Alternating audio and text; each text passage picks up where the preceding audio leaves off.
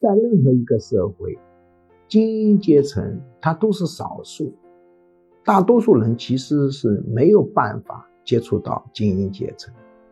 要把一个孩子培养成精英，我们很多人是如何走的呢？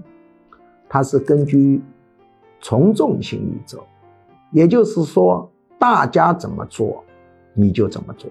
请你用逻辑思考一下。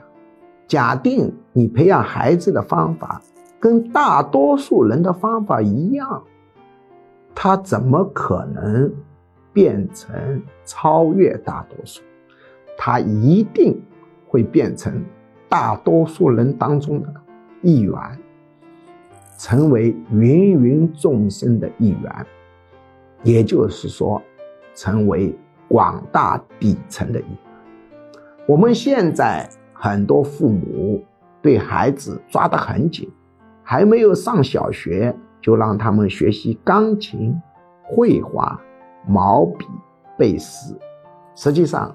这些东西都是一些记忆性的东西，对孩子能不能成为精英人才，能不能人生成功，没有什么关系。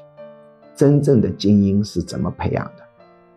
真正的精英是从小重视的是创新教育、体育锻炼、口才和交际能力、领导能力的培养。尤其是体育锻炼，会使他拥有坚强的体魄和很好的抗压性。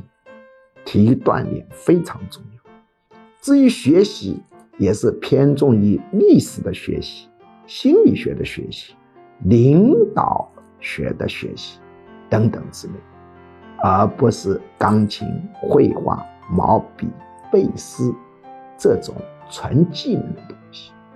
本质上。学这些东西，和学修自行车、修皮鞋没有任何差别。